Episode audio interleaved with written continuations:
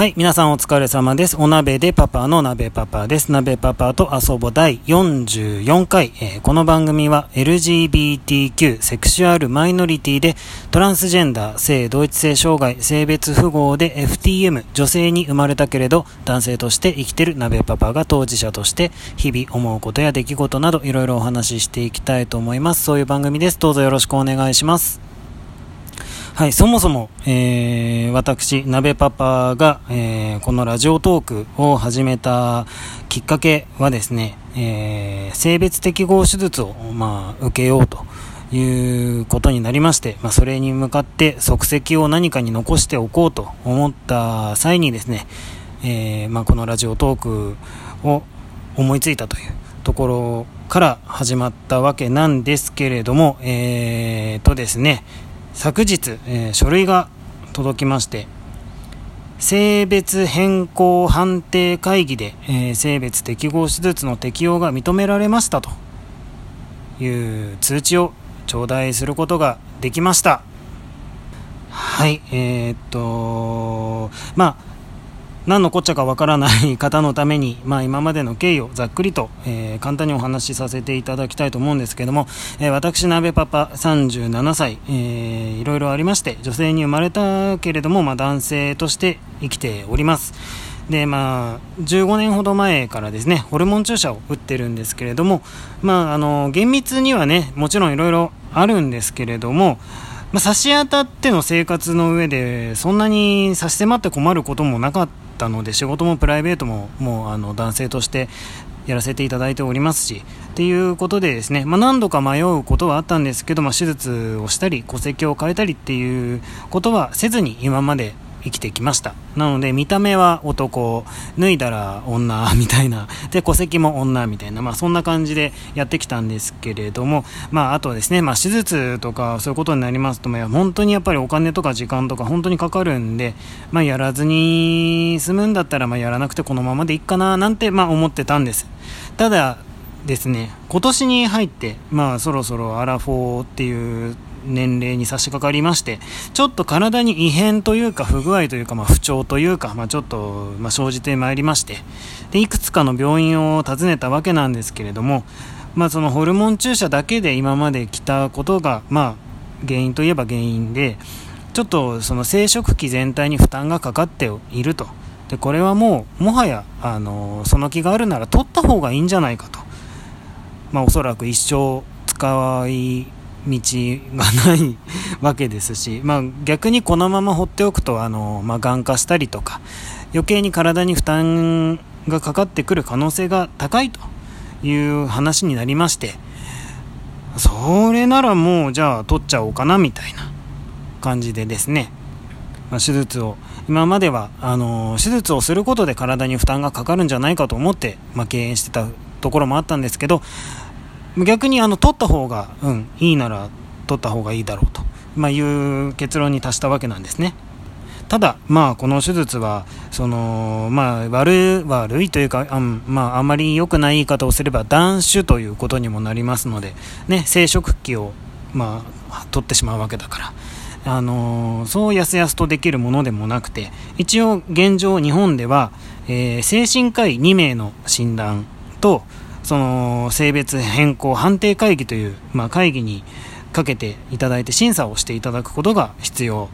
でこれをクリアして初めて、えー、まあ、手術ができるわけなんですけれども、まあ、この精神科医のお医者さんの診断とかその会議とかのためにですねまずは精神科医に、えー、精神科に通院してで臨床心理の先生とあと精神科医の先生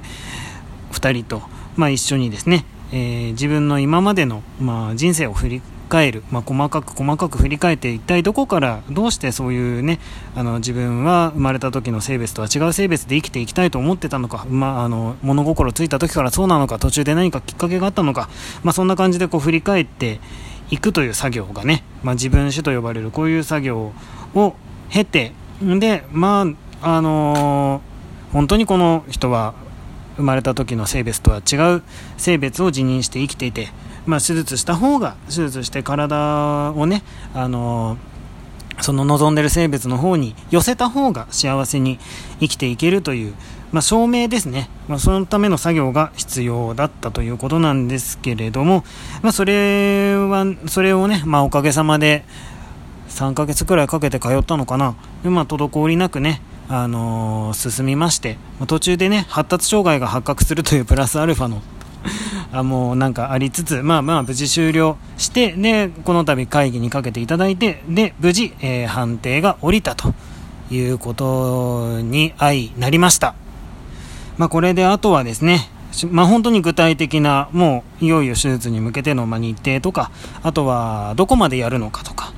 そう、生殖器を取るだけでいいのか、それとも男性器も形成した方がいいのかとか、まあ、そういうこともね、もうほんこれはもう、あとは具体的に、その、えー、形成外科のお医者さんと、えー、お話をして決めていくことになるんですけれども、まあ、あとは費用とかね、まあ、いくら、まあ、ぶっちゃけ実際何本かかるのかと。あとは会社に休暇もお願いしなきゃいけないし、まあまあ、ね、いろいろまだまだちょっとやることはあるんですけど、まあ、その後ね、あの、手術が完了すれば今度は家庭裁判所に、えー、手術完了の書類を、証明を持っていくとですね、今度戸籍を変えるという作業もできます。これも認めていただくことができると僕はね、未だに女性の戸籍でおりますが、えー、男性の戸籍を、に変えることができるとですね、めでたく、えー、もう10年来一緒にいるパートナーのママと結婚する、結婚してもいい権利を やっと得ることができるというおまけというか、ご褒美もついてるご褒美になるのかなどうかな これ結婚してくれなかったらどうしよう なんてまあそういうね、可能、可能性、今までは可能性ゼロですから、ゼロから、あの、まあ1、1、1以上になるっていう、もうこれも大きなことですね。はい。ただまあ今ね、僕はこういう方向に進んできて、ここにまあ人人段段落ではないですね、まあ、ちょっと一つの通過点を過ぎたんですけれど。今ここに来てね時代の方は急速にまたちょっと違う方向に動いてましてね、まあ、WHO 世界保健機構機関があの性同一性障害をもう病気の枠から外すと。性同一性障害という障害という言葉がつく呼び方もやめると。もう病気じゃないよということにもなりまして、まあ、これからはだから性同一性障害ではなく性別符号というあの病気じゃなくて個性の一つと捉える時代がもうやってきました。だもう、あのー、今まではね、その男性の戸籍を得ないと、あの、生きていくことが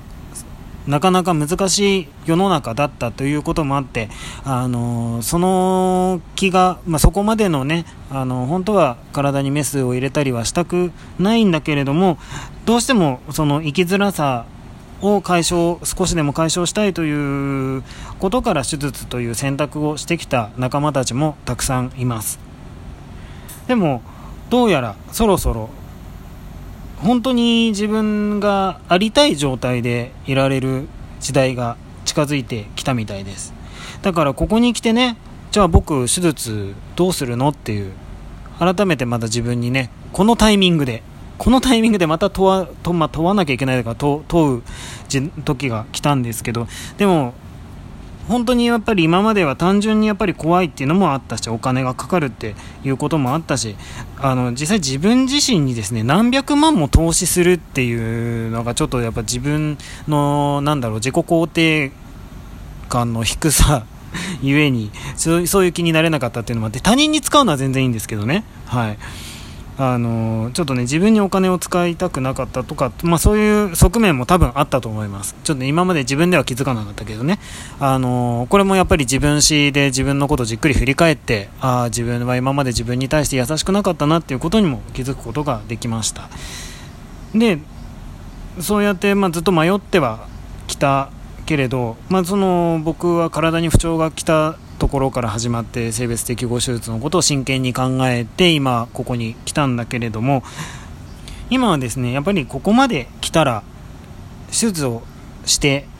そして戸籍も変えて今まで約40年間ね中途半端、まあ、自分的にはやっぱりどこか自分のことを中途半端だなって思って生きてきた。そこを何かね、人生80年だとしたらちょうど折り返し地点なんで、何か変えてこの先を生きていくっていうのもいいかなって、うん、思い、思っています。でこの手術をするって決めてから、そう、初めてジェンダークリニックに行ったのが今年の2月で、4ヶ月、2月の終わりか、3ヶ月、4ヶ月ぐらい、うん、かけて今までやってきたんですけど、まあ、その自分史やってね自分のこと整理したりあとはねその手術にあたって禁煙したり絶対やめないと思ってたね。四半世紀吸ってたタバコ四半世紀？はあ、四半世紀だ。吸ってた。タバコをやめたりとか。あとはそのね自分の ADHD という特性も見つかったりとか、まあ、本当いろいろあってなんかこうやっと自分の人生が動き出したという感じもしています。でまだねこれからが本当に、まあ、正念場というか、うん、またガラガラガラといろいろ変わっていくとは思うんですけれどちょっとまあとりあえず最後の最後まで楽しんでやっていきたいと思います。Twitter とか Facebook で、まあ、昨日のうちにねちょっとあの一報を上げさせていただいたらコメントをくださったりね応援してるよって言ってくださった方がいらっしゃって本当にあの励みになってます。どうもありがとうございます。本当ただのね、わた、ね、戸籍を変えるなんて本当にただの私事なのに、そんなにね、あの、気にかけていただいて応援してくださる方がいるなんて本当に自分は幸せ者だと思ってます。そういうことに気づけたのも本当に、うん、本当に良かったなって思ってます。ので、まだまだ、えー、これからもラジオトーク続けて、えー、何か変化がありましたら、あの、随時お話ししていきたいと思いますので、またよかったら聞いてみてください。はい、今日はどうも聞いていただいてどうもありがとうございました。それではまた。